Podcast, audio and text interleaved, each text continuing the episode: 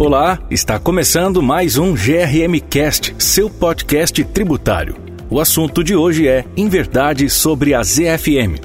Não deixe o senso comum enganar você. A ZFM não é inimiga do desenvolvimento. As empresas da região são responsáveis por impulsionar uma parcela significativa da economia, fabricando produtos importantes que utilizamos diariamente em nossas vidas. Conheça aqui algumas inverdades que são divulgadas sobre o modelo.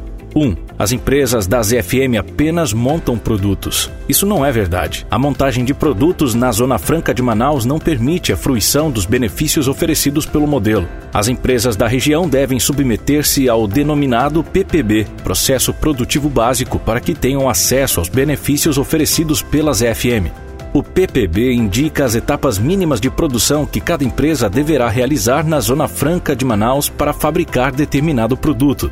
Cada PPB é editado pelo Ministério da Ciência e Tecnologia. Isso significa que a fruição dos benefícios das FM fica condicionada ao efetivo cumprimento das etapas mínimas de industrialização previstas no PPB, não sendo permitida a mera montagem de produtos. 2. As empresas das FM fabricam apenas produtos obsoletos. As empresas beneficiadas com o modelo das FM são responsáveis pela fabricação de diversos produtos que utilizamos diariamente.